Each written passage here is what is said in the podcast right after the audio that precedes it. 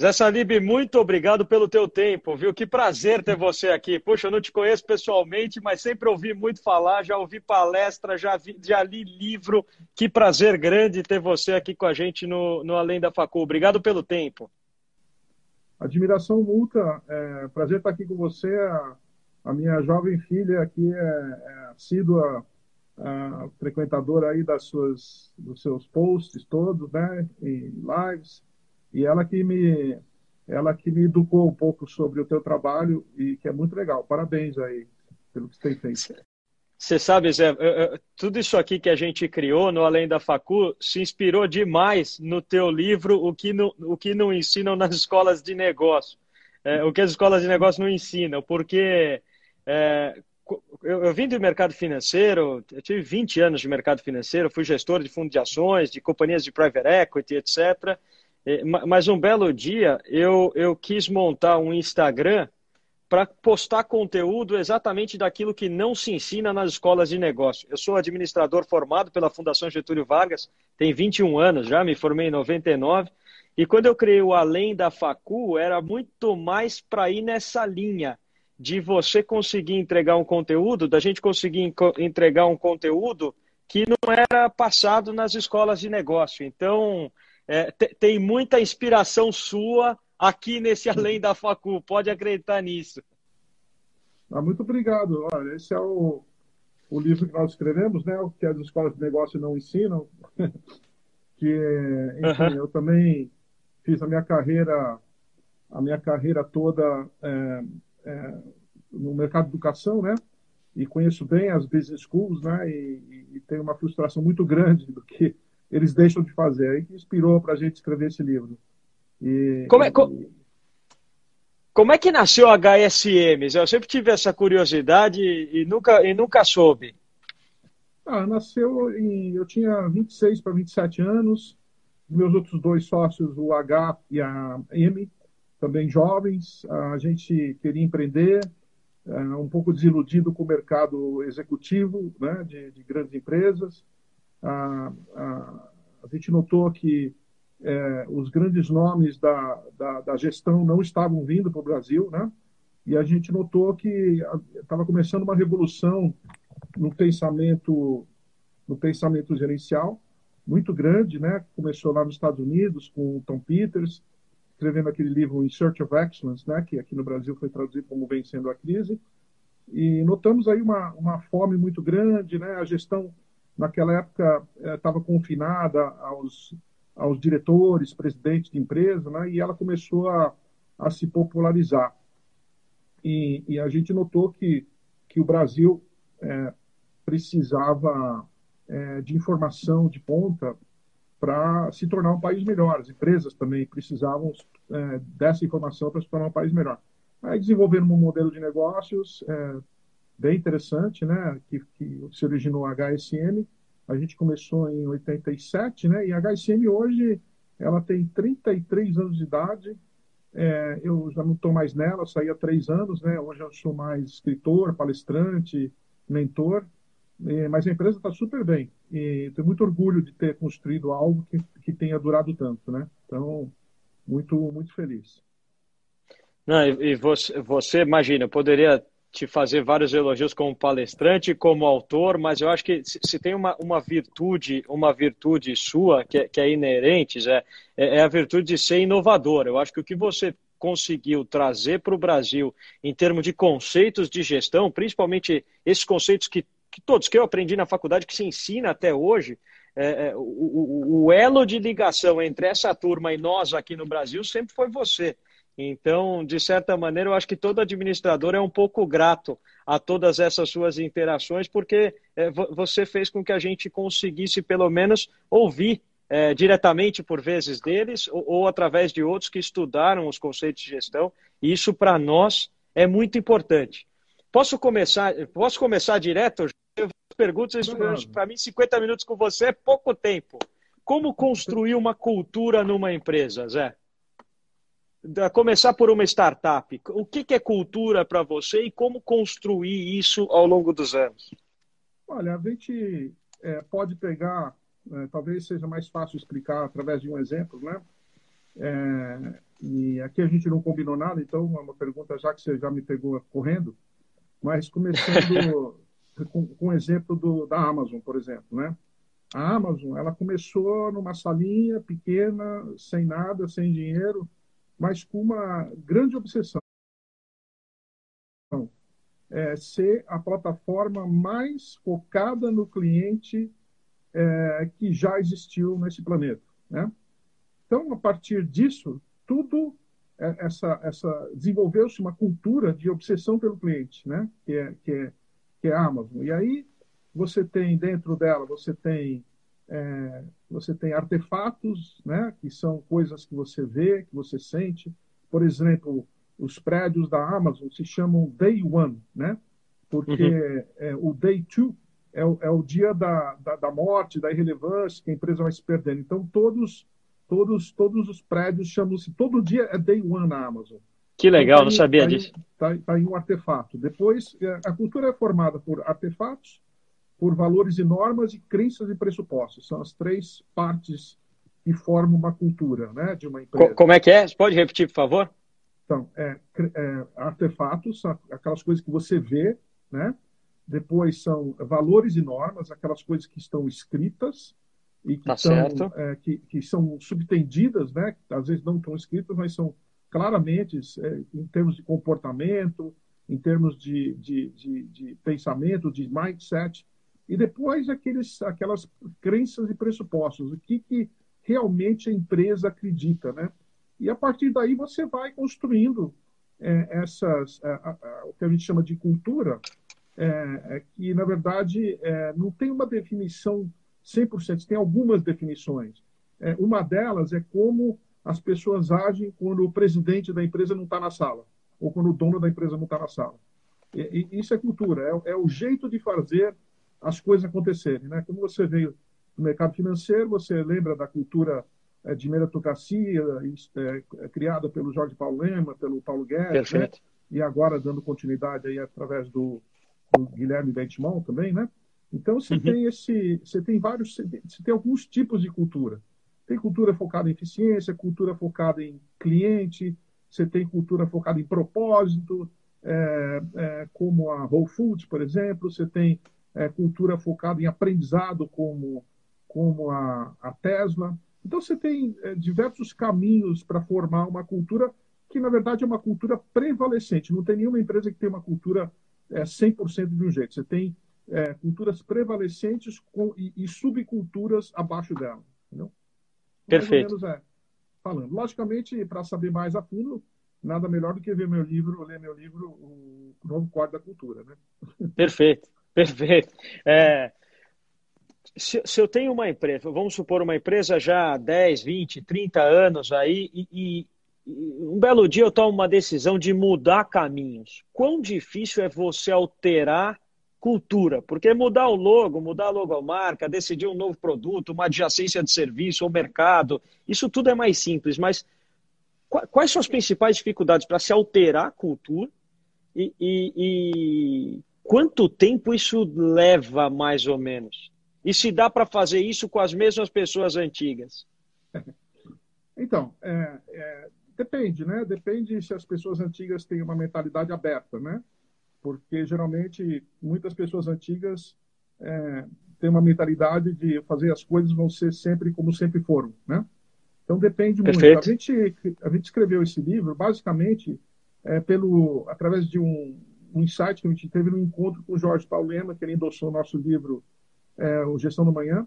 E, e uhum. quando nós entregamos o livro para ele, ele falou, Sarib, nós não, não fazemos nada aqui no nosso, do, do, que vocês estão falando aqui na nossa empresa. A nossa cultura, a, não, ele, não falou nosso, ele não falou nossa cultura, perdão. Ele falou o nosso modelo de negócios antigo, de compra de grandes é, marcas antigas, de, de massa, com dinheiro barato. É, e eu, eu, não sei, eu não sei o que aconteceu, Aí, quando eu fui bater o olho, eu vi que o preço das ações da, da, da Embev no mundo tinham caído 30% e a, e a aquisição da Kraft Heinz foi um desastre. Né? Eles não sabem nem o que fazer com isso. Sem dúvida. E aí nós fomos fazer um diagnóstico e, e observamos que a cultura, é, aquela cultura maravilhosa que ele criou de, de eficiência, corte de custo, é, meritocracia ao extremo, é, para um mundo de hoje voltado para a tecnologia, voltado para a inovação, é, voltado para o cliente, não, não, não, funciona bem. Né? Então, Perfeito. a gente percebeu que, que a cultura, que era algo geralmente estático, que não se muda, todas as empresas têm muito orgulho, essa cultura que foi formada pelo meu avô, no mundo de hoje, exponencial, onde a informação, o conhecimento fica obsoleto a cada seis meses, se você não muda a sua cultura também, você não consegue mudar a sua estratégia, entendeu? Você até tenta mudar a estratégia, mas como dizia o Peter Drucker, a cultura é uma estratégia no café da manhã. Então, se você não muda, se você não muda os comportamentos, a, a maneira de ver as coisas, né, um mindset aberto a conhecimento, aprendizado, uh, você não consegue mudar absolutamente nada, né? E aí que as empresas são pegas. Por isso que no, né, nesses últimos 20 anos tantas empresas se perderam. Se você vê a quantidade de empresas que se perderam, que ou quebraram ou se perderam, né? E eu estou falando aí de Nokia, Kodak, Motorola, BlackBerry, Polaroid, é, as, as, as, livrarias, as editoras, a mídia.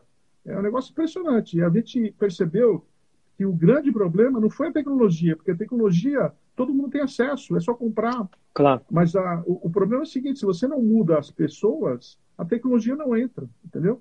É absolutamente. Então, é, mudar uma cultura é um processo longo. A gente, logicamente, escreveu bastante disso no livro. É, tem tem algumas algumas coisas, é, recomendações que a gente faz para mudar a cultura, mas é algo que torna em torno de três anos se você fizer um trabalho direito, né? É, três anos. Tem, três anos. E aí você tem que fazer uma auditoria no teu time, né, para saber. É, e, e, é muito simples, né? Você pode dividir as pessoas em dois tipos de mindset. Aquele mindset fixo, que são as pessoas que a, acham que tudo foi feito daquele jeito, que nunca vai mudar, e querem continuar fazendo as coisas daquele jeito. E as pessoas de mindset aberto, que sabem que as coisas mudam e estão prontas para adquirir novos conhecimentos. E aí você tem que ter um time totalmente focado né, né nesse segundo item, né, para poder fazer as mudanças, senão você não consegue. Então, é, dando como exemplo, por exemplo, é, a maneira que você remunera as pessoas, né? É, hoje, voltado para o mundo de inovação, mundo focado no cliente, é, você não pode só remunerar as pessoas por resultados criados, né? O bônus trimestral, como você vê do mercado financeiro. Você tem claro. que remunerar as pessoas por inovações que de repente vão dar resultado daqui a dois, três anos, entendeu? Então, se você não cria essa mudança de hábito, você não consegue mudar a cultura da empresa. Então, você tem que mudar seu sistema de remuneração, você tem que é, fazer uma auditoria nas pessoas, você tem que comunicar. É, são uma série de coisas que você tem que fazer para fazer uma cultura mais adaptável para esse mundo que nós vivemos.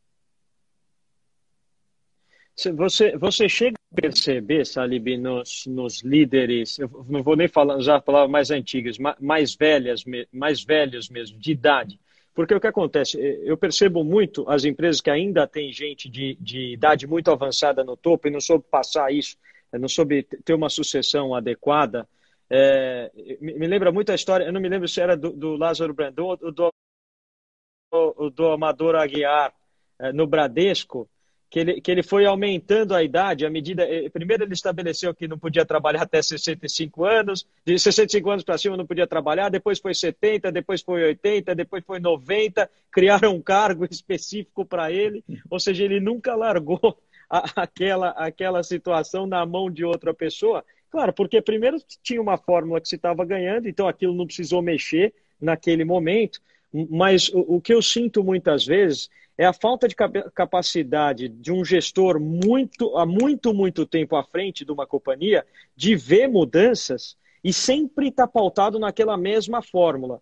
E do, o que aconteceu com o mundo de 5, 7 anos para cá, não vou nem colocar 30, não vou nem falar de, de invenção de computador, nada. O jeito de se olhar negócios eh, nos últimos cinco anos mudou por completo. Como treinar esse olhar para você, como gestor, não ficar para trás?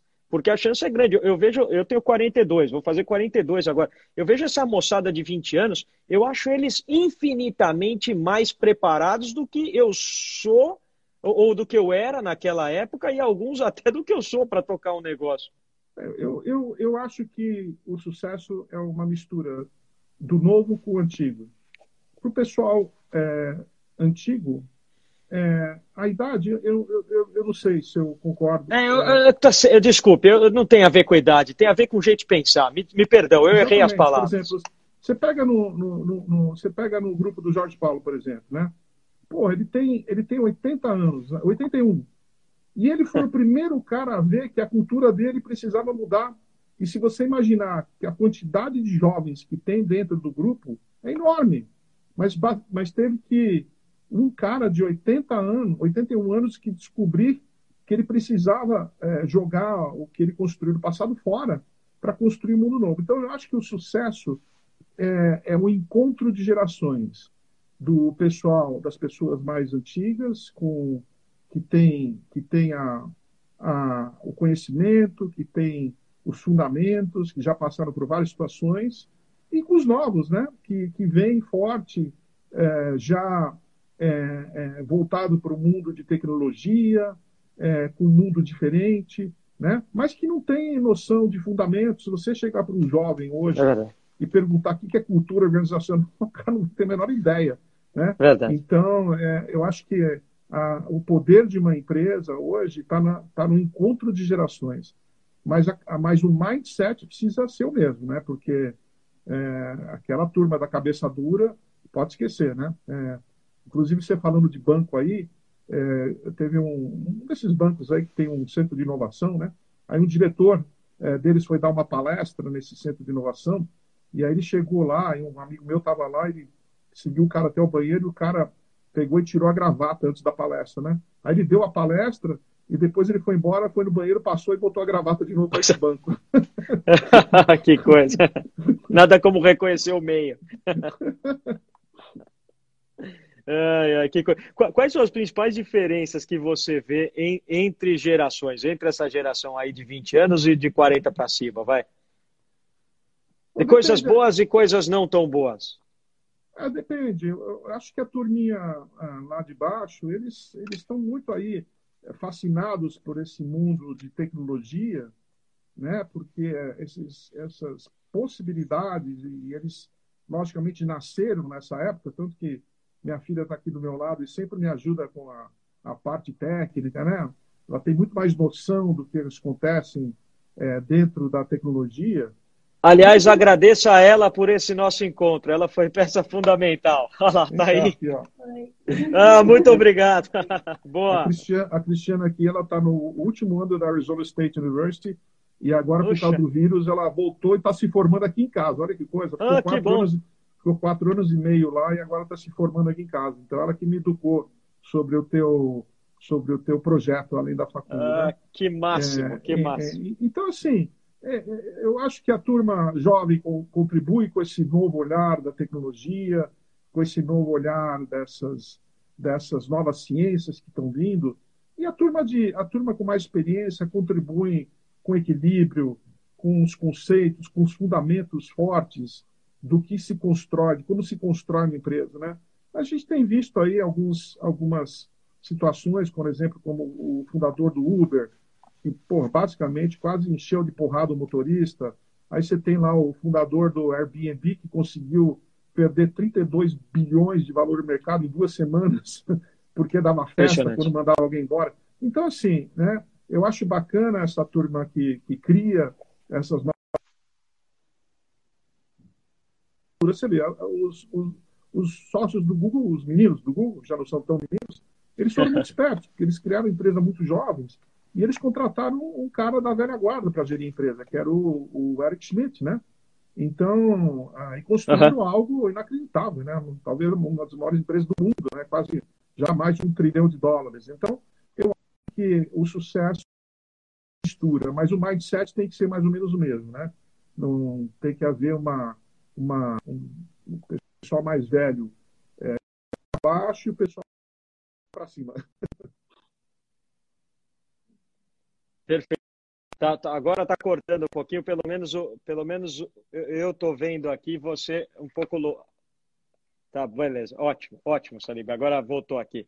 Salib, a turma fala muito das profissões do futuro, fala muito do quais, quais empregos vão aparecer, quais empregos vão sumir. Eu não quero ir nessa linha de, de acertar os próximos 10 anos, mas certamente existem tem competências claras que vão ser cobradas cada vez de forma mais acentuada daqui para frente. Quais você vê é, que seriam competências a serem trabalhadas por um profissional aí que está se formando por agora para ser um cara diferente e para gerir e administrar empresas para frente? Eu, eu, digo que você tem alguns tipos de competência, aquelas tradicionais que você precisa ter como líder, que significa saber trabalhar com pessoas, saber inspirar, saber trabalhar em equipe, ter inteligência emocional, é, ter, ser honesto, isso é básico, né? É, você tem essas qualidades que são, são, são claras. Agora, o mundo da tecnologia faz com que você tenha que desenvolver novas habilidades.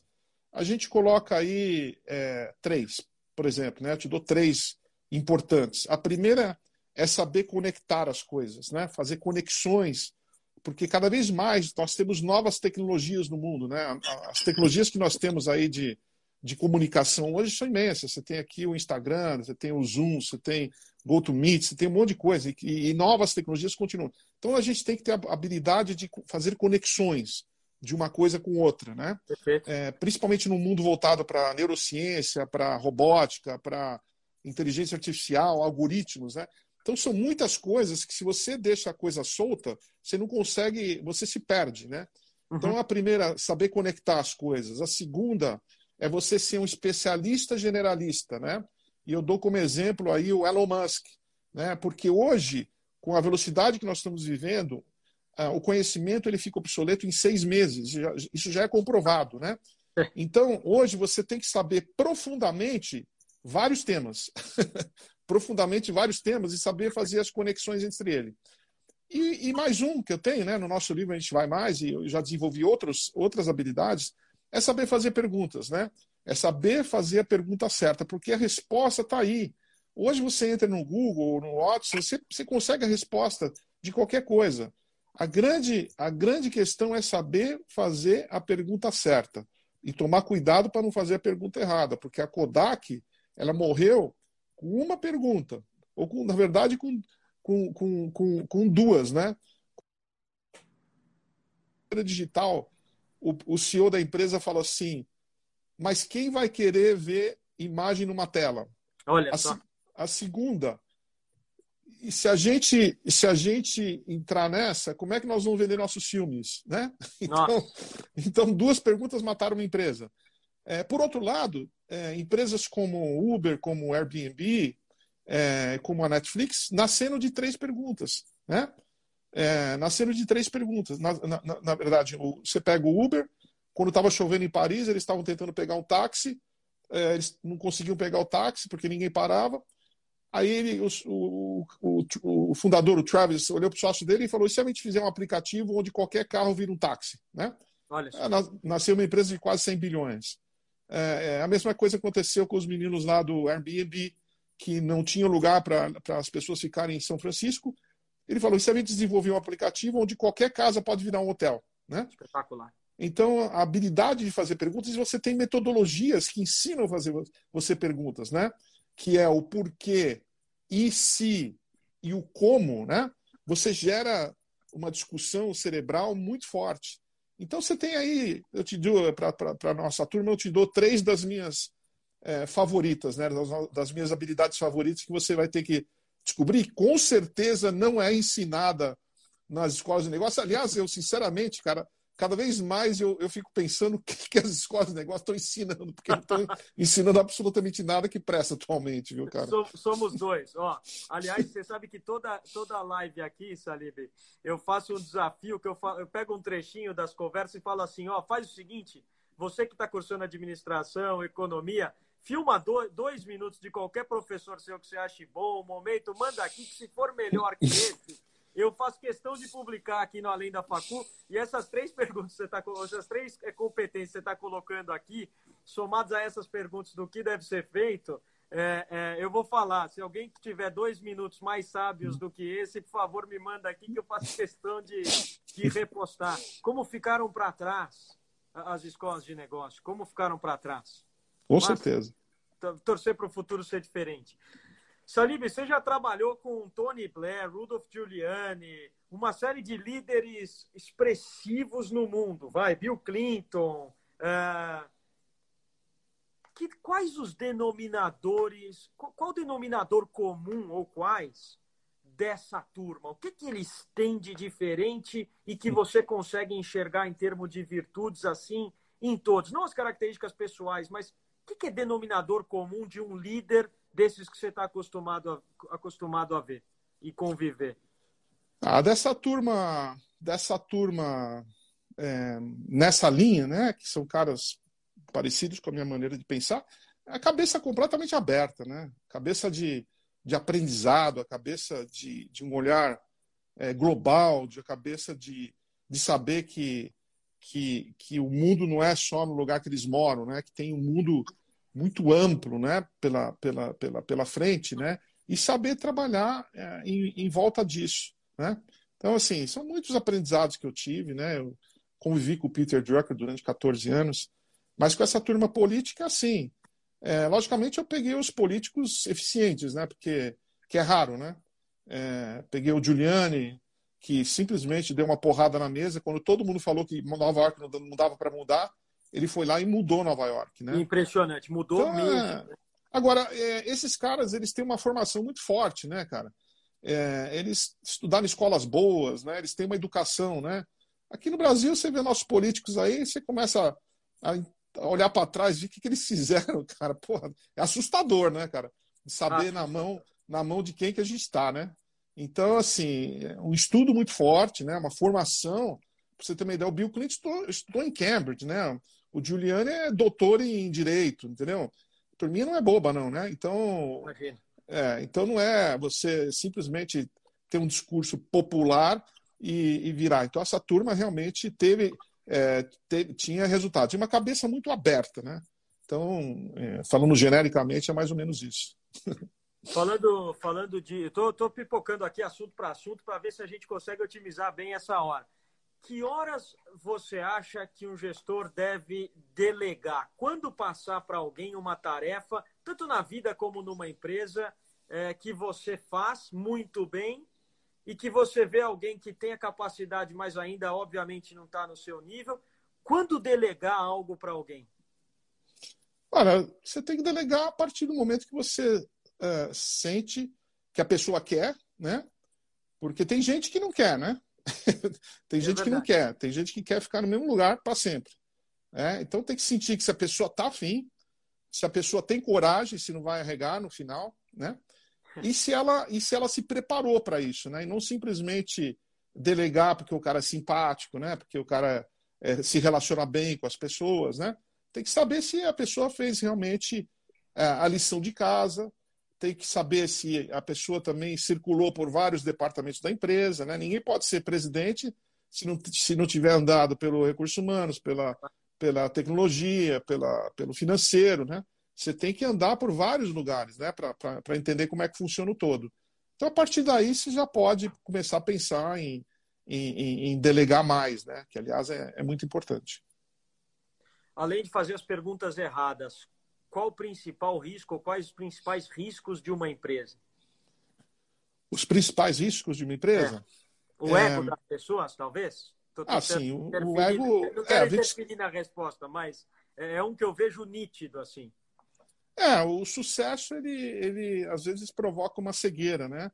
As pessoas acham que o sucesso é, vai continuar para sempre, né? E, e, e as pessoas têm muito orgulho, né? De excesso de orgulho de ter construído, né?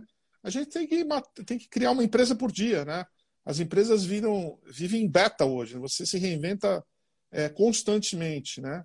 Verdade. É, e o ego, com certeza. A gente escreveu, inclusive, o aqui o que as escolas de negócio não ensinam, é um capítulo sobre o ego, né? Gestão do ego e outras avanças. Né? Mostra, é mostra como o ego é, causa uma cegueira, né? E, o ser humano, por alguma razão, tem essa, essa necessidade de, de poder, né?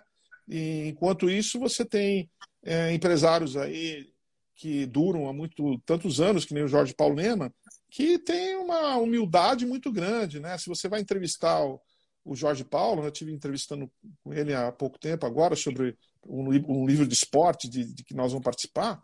Pô, ele não fala a palavra, ele, ele não fala a palavra eu, né? Ele sempre fala nós. Oh, né? Ele nunca fala eu isso, eu aquilo, eu. E aí você vai ver o Jorge Paulo, pô, apesar dele ter se perdido com a cultura, pô, mas ele está ele tá tendo sucesso há mais de 50 anos. há 50 anos, pô, não é possível. Como diz o Peter Drucker, as árvores não crescem até o céu, né? Ele não ele, cresce mesmo. E, e ele está se reinventando, pô. Ele tem 70% do mercado mundial de cerveja. Mas é impressionante que quando é, você, você vê num líder, né? Quando o cara começa a falar assim, eu, eu, eu, você fala, esse cara vai ter problema logo, logo, entendeu? Então, é, é sempre importante manter a humildade e usar a palavra nós sempre, né? Porque tudo é um trabalho em equipe, né? Você já, já enfrentou ele no tênis, Alibi? Que eu sei que vocês dois são tenistas, né? O já, várias vezes. O cara era duro. Agora, nós ele dois jogou estamos. Copa Davis, tudo, né? Pela Suíça, não foi? Jogou, jogou lá, lá, lá, atrás, né? E eu também joguei. É, é. A gente, no começo da HSM, eu jogava três vezes por semana com ele. Pô, o cara ah. era duro, cara. O cara era. O cara não queria perder nem no paro ímpar, cara. Difícil. sensacional, sensacional. É, o, que, o que você vê? Eu sei que você acompanhou muito a, a, a trajetória do Edson Bueno na Mil né? Uhum. Que era um cara, na, na, minha opinião, um grande gestor, além de ser um cara de coração bom. Pelo menos às vezes que eu interagi com ele como, como pessoa, eu enxergava nele um cara um cara do bem, assim mesmo. Uhum. E, e, vi toda a passagem dele para United Health, o filho assumindo. É, quais caracteres, quais fatores nós devemos colocar atenção quando fazendo uma sucessão, Salib? seja, seja uma sucessão para um management profissionalizado ou uma sucessão para dentro da nossa família mesmo, à medida que você vai vendo que você começa a participar muito mais dos aspectos estratégicos de uma companhia do que do dia a dia mesmo, do que a execução daquela estratégia. Quais aspectos nós devemos pôr atenção numa sucessão? Bom, eu não sei, depende, né? Você tem a sucessão é, da empresa, quando você está numa empresa e, você tem uma sucessão como é, de, um, de, um, de um gestor para o outro, né? É, é, quando você fala sucessão, você está falando assim em termos de presidente da empresa, né? Por exemplo, da, de fazer uma sucessão para um, uma pessoa virar presidente da empresa, é isso? É, para assumir a empresa mesmo, é isso? Assumir. Então, primeiro, pr primeiro, primeira coisa é saber se a pessoa está afim, né?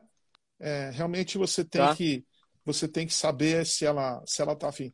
E depois você tem que ter uma, uma avaliação é, muito, muito é, ampla dessa pessoa, né? É, na capacidade dela de, de se relacionar, a capacidade dela de atingir resultados, é, a capacidade dela de aprender, né? a capacidade dela de ler, de ler o jogo. No fundo, tem muito a ver com o meu novo livro aqui, o, o Algoritmo da Vitória, que eu acabei de publicar. É um estudo de cinco anos com os maiores técnicos da história do esporte. Esse livro vai estar disponível partir Poxa, eu não 11. sabia desse. Ah, que legal. É, eu fiz um estudo com os, os maiores técnicos da história do esporte durante cinco anos. Mundial ou brasileiro? Mundi, mundial, mundial. Poxa, tanto que, que legal. Que tanto legal. que quem, quem endossou o livro aqui foi o Bob Bowman, né, que é o técnico do Michael Phelps. Coach que é uma hora, uma hora, é, o maior atleta, o maior atleta da história, olímpico da história, né, com 23. Eu sigo ele aqui no Instagram. Então, no fundo, você é, esses técnicos tem um pouco a ver com a sucessão eles não treinam qualquer um. Eles não treinam um atleta só porque ele é habilidoso. Ele, ele, quando vai analisar se ele vai realmente treinar aquele cara, ele vai saber, pô, capacidade de aprender, capacidade de ler o jogo, capacidade de performar em situações de, de, de pressão, é, capacidade de se relacionar. Você tem várias coisas que você precisa analisar, a não ser. Às vezes as pessoas se encantam por uma qualidade, entendeu? Uhum. Mas você tem que ter várias. Por isso é que esses treinadores é, treinam times que ganham, porque eles não treinam qualquer um, né? E numa empresa, numa sucessão, é a mesma coisa. Você tem que ter uma avaliação muito completa da, do candidato, né? E principalmente a vontade dele, né? De, de querer, né? É, com relação à sucessão familiar, é, eu acho que o Edson fez uma ótima sucessão com o Pedro, mas o Pedro, ele, para conseguir se libertar, é, e eu participei disso também, é, o Pedro, quando eu estava almoçando com o Edson em Búzios, na casa dele, e junto o Pedro, o Pedro, no meio do almoço, perguntou Salib, ele era muito jovem, é, tem um lugar na HSM para mim, né? Na frente do Edson, né? Olha. E eu levei um susto. Eu falei, olha, eu posso dar uma olhada, né? É, mas você, por quê? Que você não está gostando da Mil? Ele falou, eu odeio a Mil, odeio olha, a empresa, odeio o negócio, cara. E, pô, eu falei, não, eu vou ver. Eu acho, eu, eu realmente eu acho que você que você tem que fazer isso, tem que buscar uma formação fora da empresa, né? Pô, tá aí o Edson depois me puxou de lado, me deu uma bronca. É, porque, porra, eu, eu sei tudo, eu sei o caminho do sucesso, né? É, eu ensino tudo que ele precisa saber. Eu falo, Edson, eu falei, você tem muito sucesso, tudo, mas se você fizer isso, você vai ensinar o Pedro a ver o mundo do seu jeito. Ele tem Olha que aprender, ele tem que aprender a ver o mundo do jeito dele, né? E foi assim que o Pedro, ele ficou dois, três anos lá no, no BTG, voltou e virou esse gigante aí que ele está dando orgulho para todo mundo aí com o DAS e com tantos outros investimentos, né? Então participei de um, de um pouquinho dessa dessa questão e aí numa discussão depois de alguns anos, né? Depois que o Pedro estava indo muito bem, aí o Edson chegou Pois é, eu sempre quis que ele ficasse, é. que ele fizesse, trabalhasse fora da empresa, né? Aí eu dei um, eu cheguei, né? Aí ele olhou para mim, ele falou, Salib, você acha que sabe tudo? Você sabe quase tudo, mas não tudo, né? genial, genial, genial. Salib, o quanto de, desses caras você observa que a tomada de decisão deles é, é, cerebral e o quanto que é um pouco de coração, de feeling, daquele sentimento de quem tem tanto resultado colhido que simplesmente olha aquela situação e fala, vamos por aqui porque eu acho que tem muito disso também, né? No, no, num grande empresário, num grande líder, de você ter tanta experiência colhida que, que você mais ou menos usa o teu sentir, o coração, ou qualquer órgão que não seja muito cérebro, e direto você sabe mais ou menos que caminho seguir. E às vezes te fazem estudos e mais estudos, estudos para comprovar aquilo. Ou muitas vezes o cara peita aqueles estudos por, pelo simples fato de ter esse sentimento. O quanto hoje de um grande líder é pautado no, no no sentir e o quanto é no cérebro, deira, tudo certinho. Porque tem esses dois lados, não tem? Sim, tem. Eu acho que tem o lado da intuição, né? É, é, hoje, cada vez mais, né, a gente vive num mundo voltado para dados, né? Eu acho que é, hoje, é, quem não sabe inteligência artificial, algoritmo, competição analítica, vai ficar muito para trás, né? Porque os dados, os dados mostram, né? Eles te dão é, um primeiro insight para você ter o teu coração palpitar. A partir do momento que você vê os dados, o teu coração começa a palpitar, né? Então é, é uma combinação dos dois, né? Uma combinação do, do, do, do, do, do, do soft com o hard, né? Da, da parte analítica, mas também com a parte mais, mais sentimental. E um deles, caras que fazia muito bem era o Steve Jobs, né? Que ele misturava a tecnologia com as ciências humanas. Se você falar que a, toda empresa de tecnologia que só ficou tecnologia, ela se perdeu. Por que a Apple tem tanto sucesso? Porque a Apple é uma empresa que é de tecnologia, mas que também entende as humanidades, o design, né? essas coisas todas que tem a ver. Então é, é uma mistura dos dois, eu diria. Nenhum nem outro. Salib, eu quero deixar o microfone aberto agora. Se você puder contar uma história e uma lição aprendida com Peter Drucker, Jack Welch, Michael Porter e Philip Kotler, esses quatro. Fica à vontade, o microfone é seu. Só quero ouvir e aprender. Você tem até amanhã para a gente continuar aqui? Não, eu não tenho problema aqui, pô, tá, tá bem legal o papo. Eu adoraria. Se você, se você quiser. Olha, o Instagram vai derrubar a gente, mas é, pode ficar à vontade. Eu acho, eu acho, que vai ser mais inteligente do que eu te fazer pergunta. Peter, Peter Drucker, né? Ah, saber que o que vale a pena nesse mundo é, o conhecimento, é aprender, né? É, que a nossa riqueza está do pescoço para cima, né? E que o resto são coisas é, é, coisas assim de, de, tangíveis, né? Carros e que que na verdade o que vale a pena mesmo é o conhecimento. Foi isso que eu aprendi muito com eles. Tem a ver, isso tem assim serve muito para mim, né? De saber uhum. que o conhecimento é a maior riqueza que a gente tem ele não parava de aprender. A cada cinco anos, ele se reinventava. Né? Ele, a cada cinco anos, ele aprendia uma ciência completamente nova. É, um dos cinco anos, eu convivi 14 com ele, e quando bateu os cinco anos, era, na verdade, era entre três e cinco. Eu falava, Peter, o que, que você está reaprendendo agora? O que, que você está aprendendo? Ele falou, estou relendo Shakespeare. Né? Nossa, que máximo! estou relendo Shakespeare, porque você, com o tempo, você é, é, começa a ver aquela coisa com um olhar diferente, né? Claro. com relação ao Jack Welch, é, é, é, aprendi que não tem que, que, que, que, que não tem moleza, né? Que, que toda a posição da empresa tem que ser preenchida por alguém que dá 100% e que dá resultado. Que você tem que.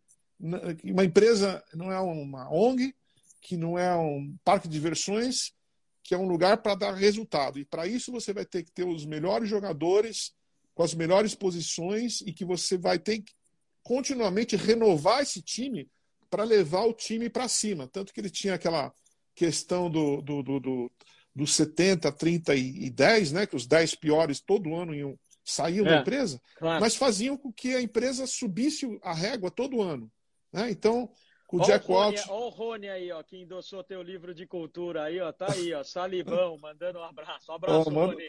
Manda um abraço pro Rony, pô. Manda um abraço. Rony é grande, grande amigo. Agradeço ele por ter endossado o nosso livro. E, e também Super, tá no. Cara, fez NBA fora de hora aqui com a gente semana passada. É, e ele, ele também tá com um vídeo, né? Que nossos livros têm é. vídeo dentro deles, né? E um dos entrevistados foi o Rony dentro do livro, né? É, Desculpa, e... eu te interrompi, Salib. Você estava falando do, do Jack Welch na hora do, do, da, da demissão lá do, dos 10% ou menos. É, que, que você, ele sempre levava a régua da empresa para cima, né? Sempre trazia. É, o, o, próximo, quem era? O Michael Porter. Michael Porter, é, é olha, eu aprendi com ele é, como não ficar arrogante.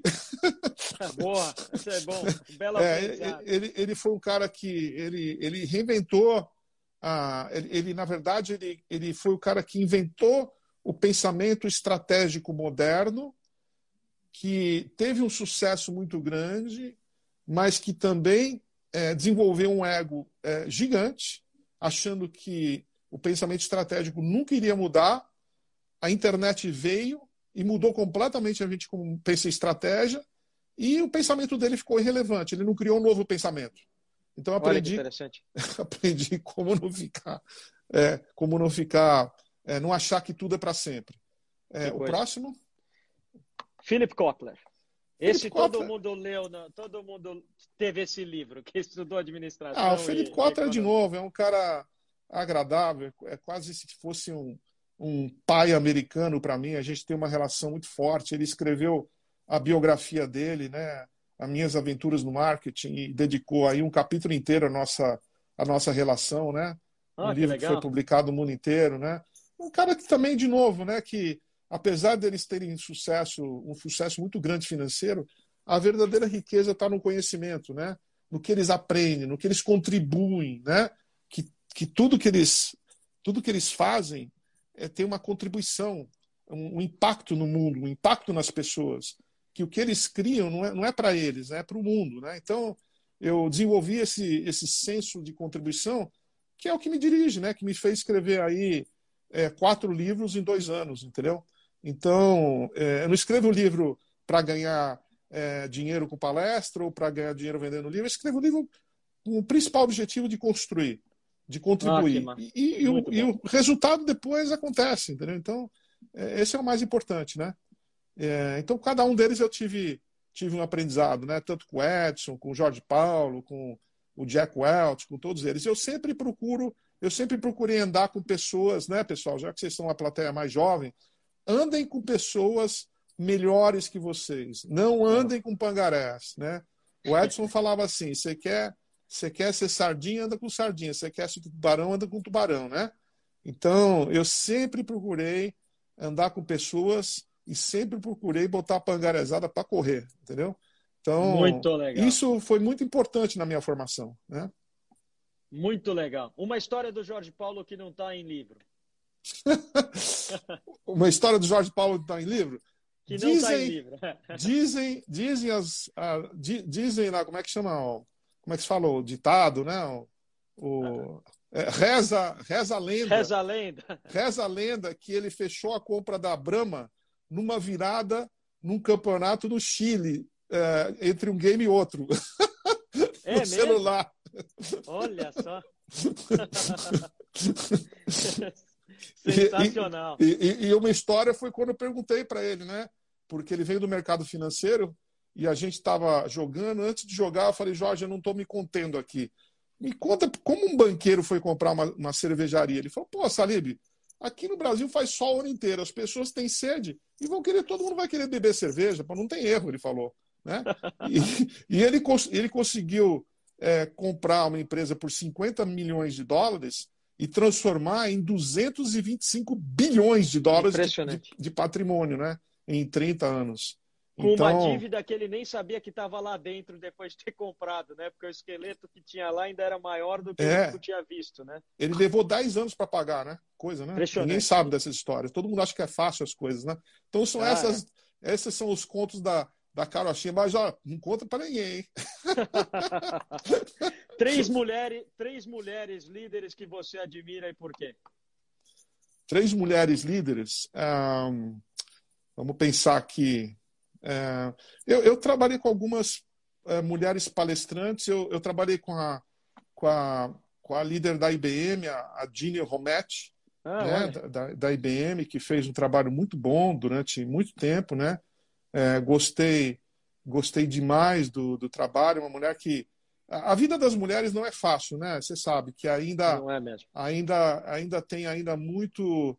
É, eu, eu diria que não existe é, preconceito, mas ainda as mulheres ainda precisam dar mais um passo para assumir posições de liderança. O, o, o mercado está esperando isso, né? Para ter uma, uma visão mais feminina do mundo. Os homens só, só causam problemas, né? Todo problema no mundo é causado por homem. Até para esse Não vírus aí. Você vê esse vírus? Alguém falou de uma mulher? Nenhum. É tudo homem, entendeu? É, é tudo, tudo, homem. homem. Então o mundo está querendo e as mulheres precisam se impor mais ainda para trazer. Então a Jeannie Rometti, eu trabalhei também com a Anita Roddick, é, que fundou o Body Shop. Infelizmente ela faleceu cedo por um câncer. Uhum. É, e ela trouxe uma nova visão da sustentabilidade. Eu diria que ela é a mãe da sustentabilidade no mundo, né? É, é, ela que, que, introduziu o conceito de produção natural, dessas coisas que, que, que, vive até hoje, né? Inclusive a própria a própria a Natura acabou comprando a Body Shop, né? Virou uma empresa brasileira Sim. agora. É, deixa eu ver é, outras mulheres. A, a professora Rosabeth Moss Cantor de Harvard, né? Ela é uma professora consagrada num, num mundo de, do pensamento gerencial que é o mundo masculino, né? Mas ela conseguiu uhum. é, escrever coisas legais. Eu trabalhei com ela é, muito fortemente, né?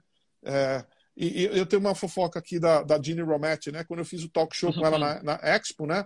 É, é. acabou o talk show, né? Na frente de 4 mil pessoas e ela e ela ela foi dar a mão para mim, né? E, e, logicamente ela queria dar a mão como homem da mão e ela apertou tanto a minha mão ah. que o meu dedo ficou preso no bracelete de 25 anos da IBM de diamantes dela, né? E a hora que eu tirei, foi diamante para todo o palco, né, cara? Foi Você tá brincando? Pois é. E aí Nossa. eu consegui, botei 10 pessoas para procurar os diamantes dela. E, e aí, quando entreguei para ela, ela falou: falta um, né? Você tá falta tá brincando, um. Aí o, teve um diamante que, que bateu no chão e entrou debaixo do sofá. Aí nós conseguimos entregar os 25 braceletes por ela, por ela querer me cumprimentar como homem, né? Não precisava tanto, olha, tanta força. É. Que coisa! que coisa! Salib, olha, eu, eu adoraria ficar aqui horas. Eu, a gente vai derrubar uma hora, uma hora de live, mas é, antes de eu fazer meu agradecimento final, eu quero fazer a pergunta que, que, primeiro, um convite a todos os seus livros. Ó, a gente tem 406 pessoas aqui. Se você me permitir, posso deixar essa live gravada? Claro, você me permite? Pra, acho que tem tanto aprendizado aqui que, Tranquilo, que vale pode... a pena. Então, eu, primeiro eu quero fazer um convite a todos os livros, aos livros do Salib, que é muito mais profundo, você vai ter um conteúdo muito mais profundo do que esse bate-papo que a gente está fazendo aqui. Mas minha última pergunta é a capa do teu livro. O que as escolas de negócio não ensinam, Salib, e deveriam ensinar? Ah, são muitas coisas, né? são muitas coisas, né? É, eu digo que a escola de negócio está muito focada na parte técnica, né? É, em fazer é, balancetes, em fazer cálculos financeiros, é, em fazer estatística de mercado, né? Isso aí, pô, isso aí você aprende hoje na internet, entendeu? Tem coisas que já não, não vale mais. A gente tem que aprender numa escola a, a ser líder, como comandar, a, a, a, como, como, como fazer com que as pessoas é, façam coisas incríveis, como transformar pessoas é, normais em pessoas de alta performance, é, como desenvolver inteligência emocional, né? É, como se relacionar com as pessoas, né? Essa parte técnica, cara, porra, eu fico, eu fico abismado que eles ficam lá cinco horas por dia com um professor ensinando você a fazer planilha, cara. Pô, pelo amor de Deus, isso você aprende hoje na internet. Então, as escolas deviam ter, ter mais, estar tá mais voltadas a, a, a, ajudar os alunos a criarem, a inventarem novos negócios, usarem novas tecnologias. Né? É, hoje, o mundo está dirigido pela inteligência artificial. Os chineses é, eles são obrigados a aprender isso no jardim da infância. E a gente aqui está fazendo MBAzinho ainda, juro por Deus. Nossa. Pelo amor de Deus, não dá, meu. Entendeu? É, a indústria do MBA, com todo respeito, cara, vamos mudar um pouco, vamos ensinar as coisas que as, as, precisas, as pessoas precisam aprender. Né? Então, são muitas coisas. Né? A gente colocou algumas aqui no nosso livro, né? E, e são coisas importantes, mas tem a ver com, com esses soft skills, né? Que, que são tão importantes, né? Se você não sabe, não adianta, né? Porque a parte técnica é, se você aprender direitinho, qualquer um faz. Né? E, sensacional. Salib, olha, muito, muito obrigado. Foi muito enriquecedor, muito mesmo. Eu, pessoalmente, aprendi bastante. Todo mundo que, que teve a oportunidade de acompanhar aqui também. Eu quero te fazer um convite. A gente está construindo aqui uma escola para empreendedores, chamada Link, que começa agora agora em agosto. Eu torço para que tudo isso que está acontecendo no mundo se resolva rápido, mas eu quero que você saiba que você pode contar tanto comigo e as portas da Link estão 100% abertas. Eu quero te convidar para tomar um café aqui com calma. Quem sabe a gente faz uma outra live conversando aqui, dá oportunidade para a turma, mas conta com a gente para o que for preciso. Gostei muito, muito do nosso papo. E agradeço a Cris aí por unir a gente. Não, obrigado, né? E olha, aproveitando aqui com essa moçada tão bacana aqui, é, eu e o Sandro, meu, meu, meu parceiro, coautor, é, sócio, nós criamos uma plataforma chamada gestãodoamanhã.com.br, tá? gestãodoamanhã.com.br, onde a gente coloca muito conhecimento diferenciado, a gente coloca muitos vídeos, é, nossos slides, nossos PowerPoints, entrevistas. É, tem uma entrevista que eu fiz recentemente com o Philip Kotler. Amanhã eu vou entrevistar o Regis McKenna, que foi mentor de Steve Jobs por 25 anos. Essa plataforma é grátis, você não paga nada, é muito bem desenhada e basta você se associar. Então, recomendo para a turminha que entra. É. Muito obrigado, viu, Salib? Estou à disposição. A hora que você quiser fazer outra, temos mais muitas horas para conversar sobre gestão. eu, vou, eu, vou, te encher a paciência, aí você vai ver. Vai ser um prazer. Valeu, Salib. Um abraço. Grande abraço. tchau, tchau. pessoal.